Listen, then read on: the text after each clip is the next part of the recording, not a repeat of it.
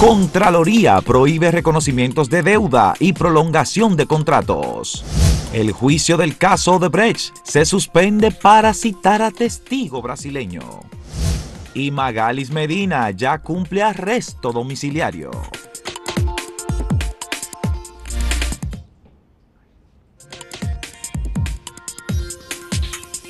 Esta ha sido una semana muy intensa en la cantidad de información y el valor incluso de las informaciones. Este viernes eh, comenzamos a despedir la semana con el tema de el barrilito y lo que se cuece en el Congreso Nacional, particularmente en el Senado de la República, en relación con la propuesta de reforma institucional del Congreso Nacional presentada por el presidente Luis Abinader el 9 de diciembre con motivo del Día Internacional de la Lucha contra la Corrupción.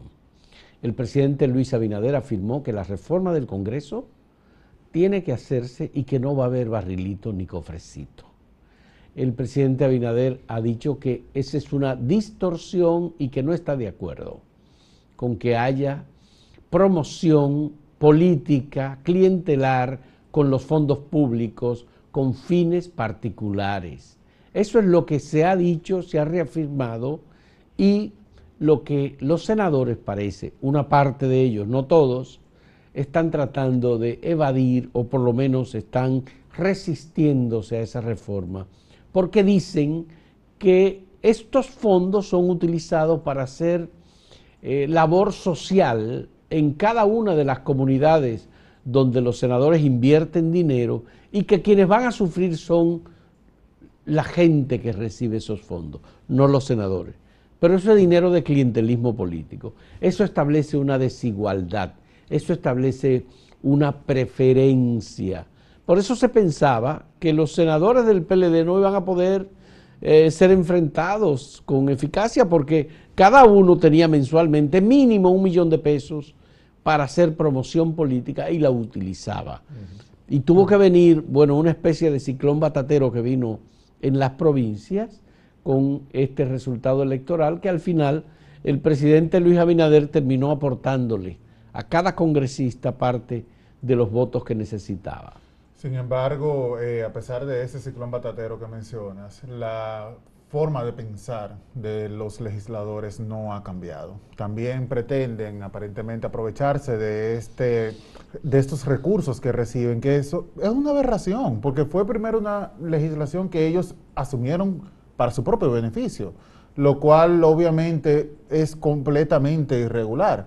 Además de que eh, se ha comprobado ya que a pesar de que ellos lo, lo disfrazan de ayuda, lo que hace es darle a la gente unas migajas para que las personas entiendan o crean que ellos son los salvadores de su pueblo. Y no es así, no es de esa manera que funciona. ¿Cómo ellos pueden ayudar realmente a cada uno de los municipios que representan? Legislando para que leyes como la de compras y contrataciones, en casos de actos de corrupción o de que se viole esa norma, pues existan sanciones penales y de esa manera pues la gente piense dos veces antes de violar una norma como esa. De esa forma sí se ayuda porque el dinero que se roban los, eh, los funcionarios, los, quien sea que viole las normas en República Dominicana, afecta directamente el bienestar de la sociedad.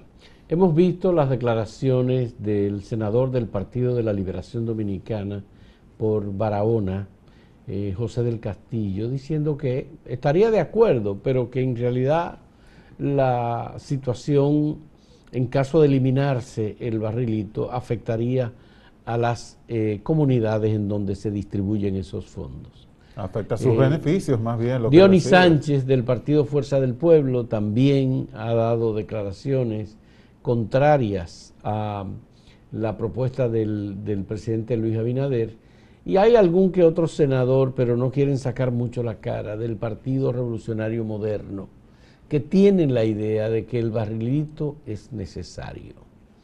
Eh, eso es totalmente contrario a los postulados eh, que se hicieron en la campaña electoral.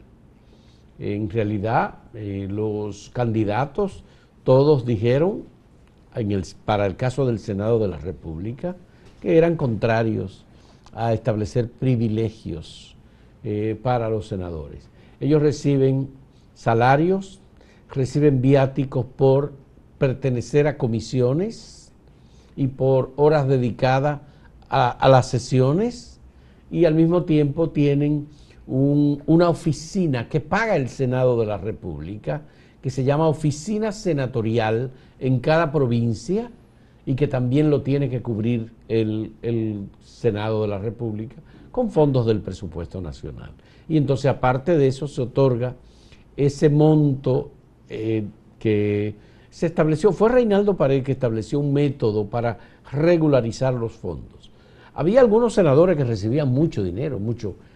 Hay uno que dice que recibían cerca de 20 millones de pesos mensuales y no era transparente, que lo que hizo Reinaldo Pared fue transparentar esos fondos y hacer una distribución que fuese algo equitativo.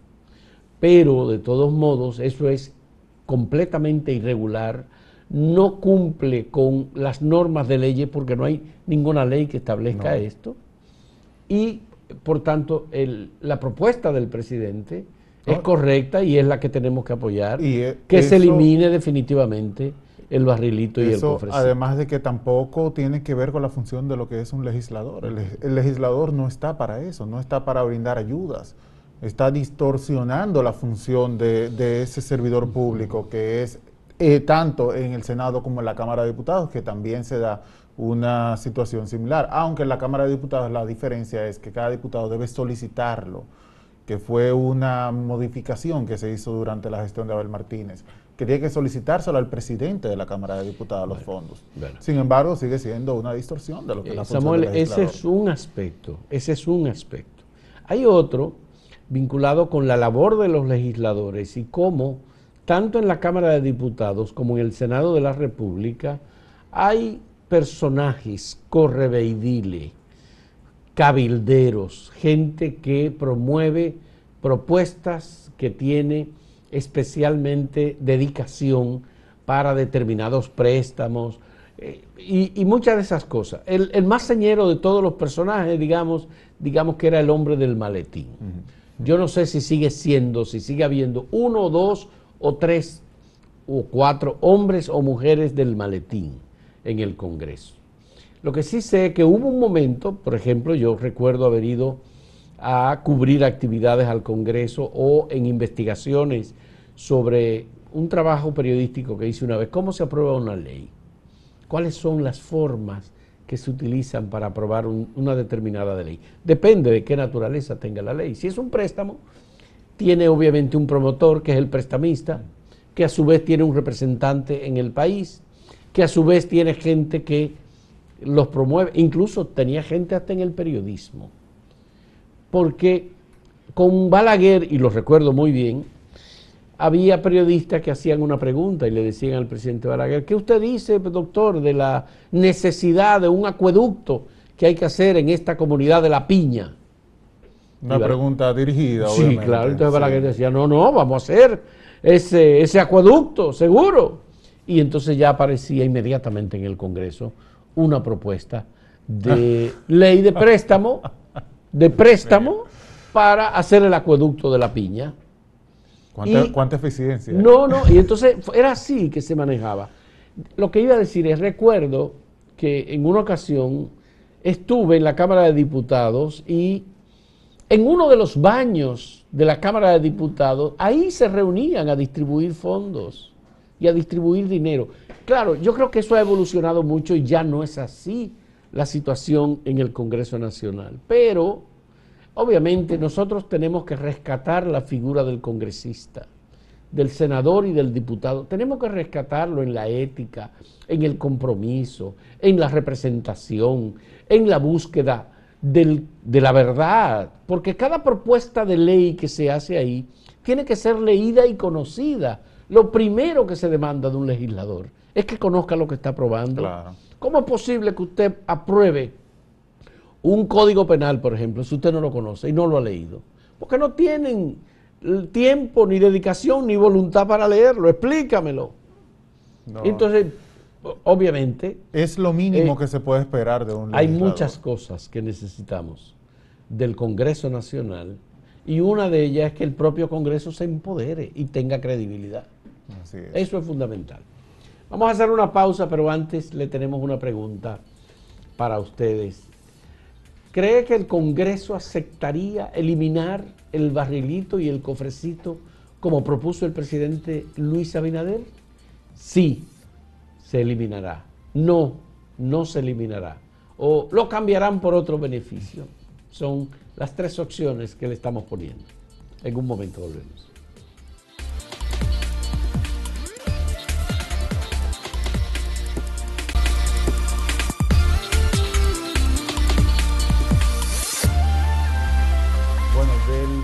Del denominado caso Pulpo, de los 11 imputados, tres permanecían aún detenidos hasta el día de ayer estos fueron favorecidos con, con arresto domiciliario y una garantía económica de 10 millones de pesos. Bueno, todos estaban detenidos. Todos estaban detenidos. Todos estaban detenidos. Pues dice, tres permanecían detenidos. no, porque es que antes de ayer fueron trasladados al centro correccional de Najayo.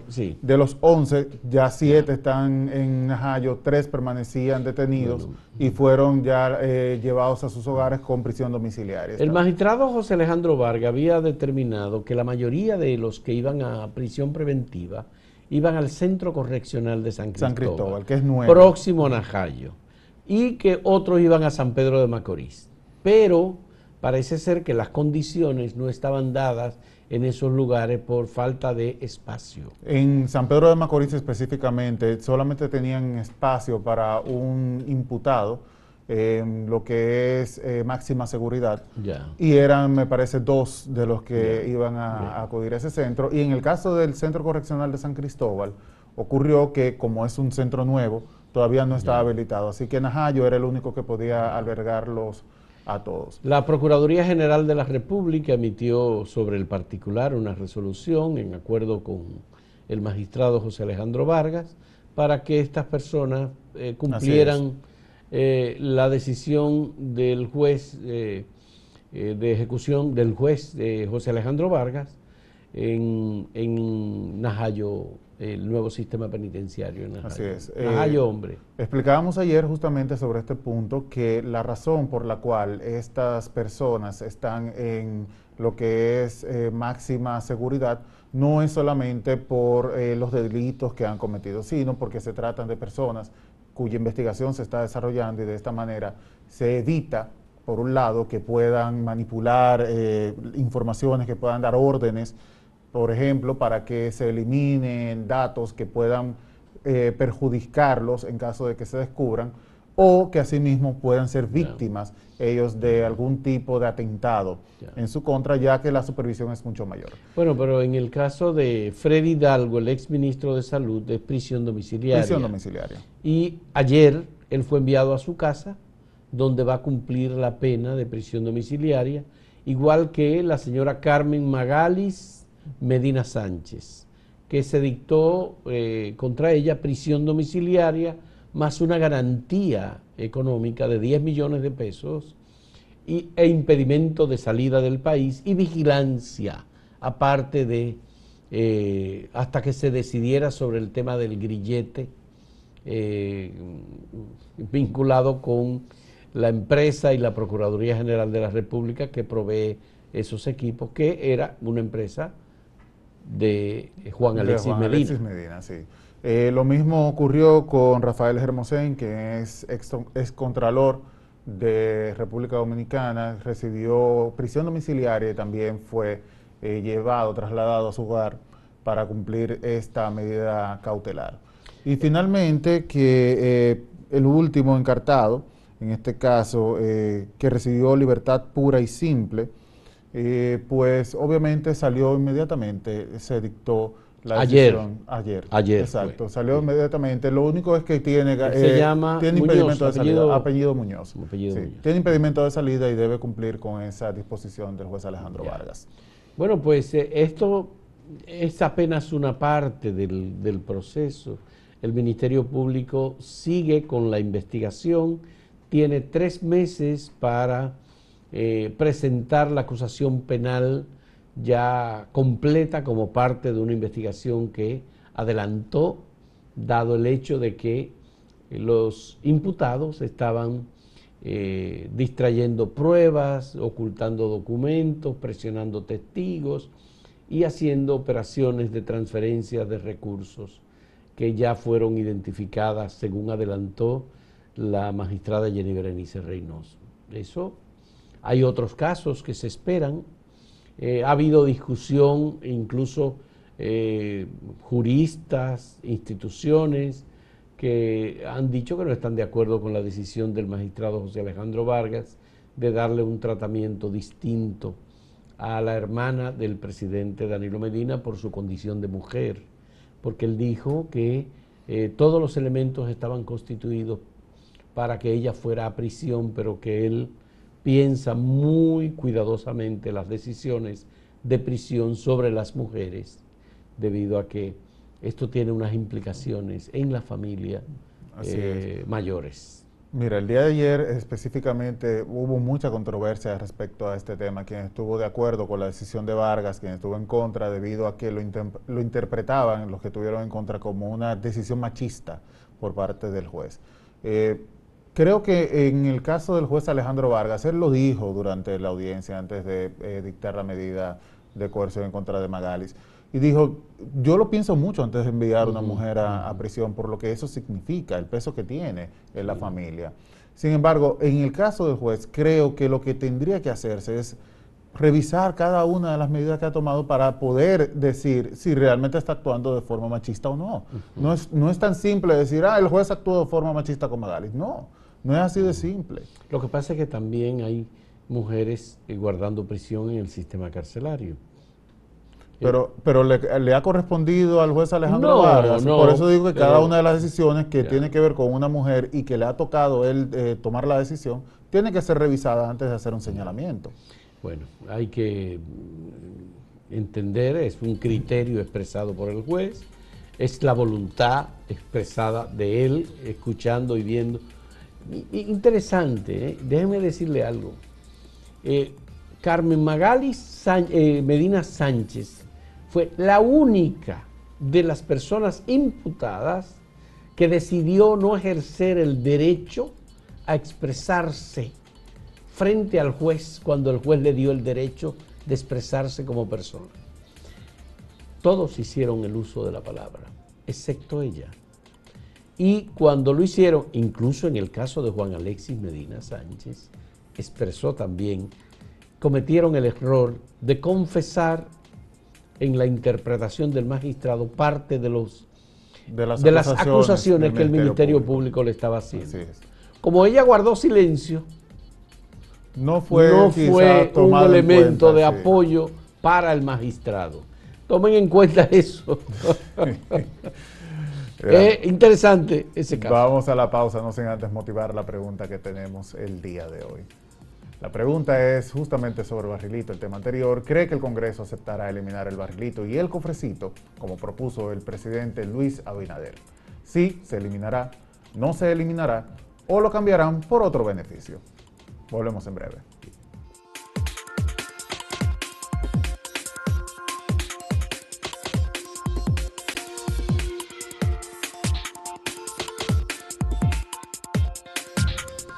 Pasemos a las respuestas que ustedes nos han ofrecido a la pregunta que le presentamos en el día de hoy sobre el barrilito.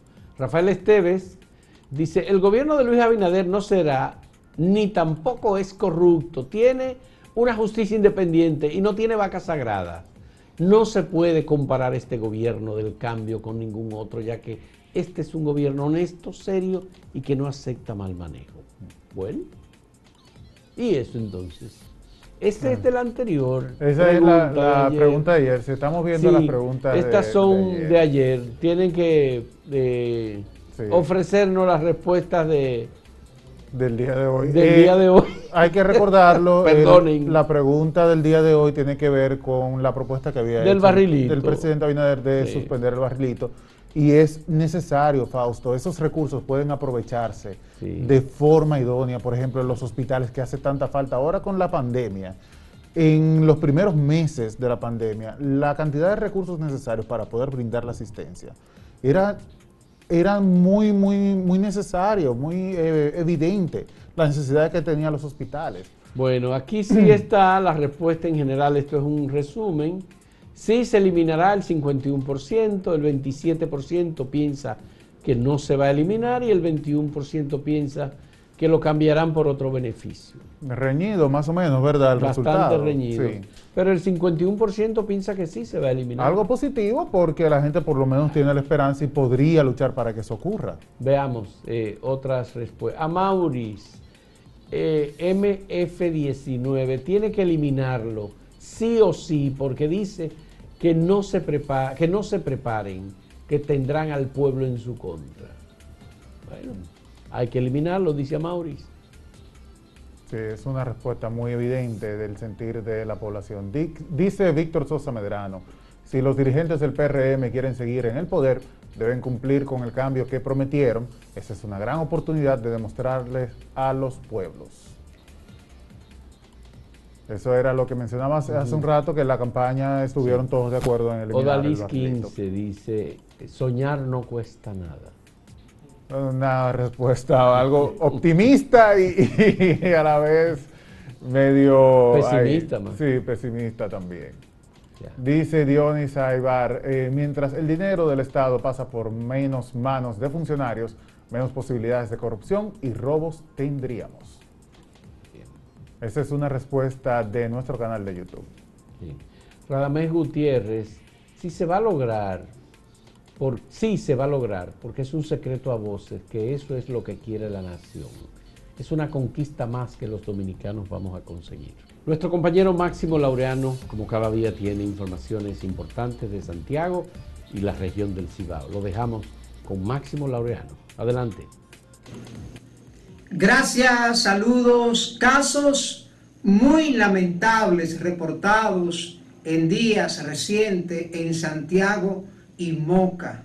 Este miércoles la policía reportó que un raso de la institución, identificado como Manuel Peña Fernández, disparó contra quien se cree es su pareja y luego se disparó a la cabeza. Ambos están en situación muy delicada en centros médicos de la ciudad de Moca, provincia Espaillat. Informaciones es que se habrían desatado diferencias entre la pareja que llevaron a este raso de la policía a esta acción de disparar contra la joven Marlenis Méndez. Ese es el nombre que nos ha dado la policía. Reiteramos que ambos están en situación muy delicada porque el policía se disparó a la cabeza luego de haber disparado a la joven. Hace apenas una semana se reportó aquí en Santiago que un joven pues mató a su pareja en el sector de Pekín y luego huyó a la provincia Santiago Rodríguez, donde fue hallado ahorcado en la habitación de la casa de un familiar. Y a mediados del mes de noviembre, pues en zona franca, un joven se armó una discusión dentro de un vehículo, eso fue en la madrugada, en una empresa de zona franca, y también ambos fallecieron. Situaciones muy preocupantes, sobre todo para los sectores que trabajan por la erradicación de los casos de feminicidio.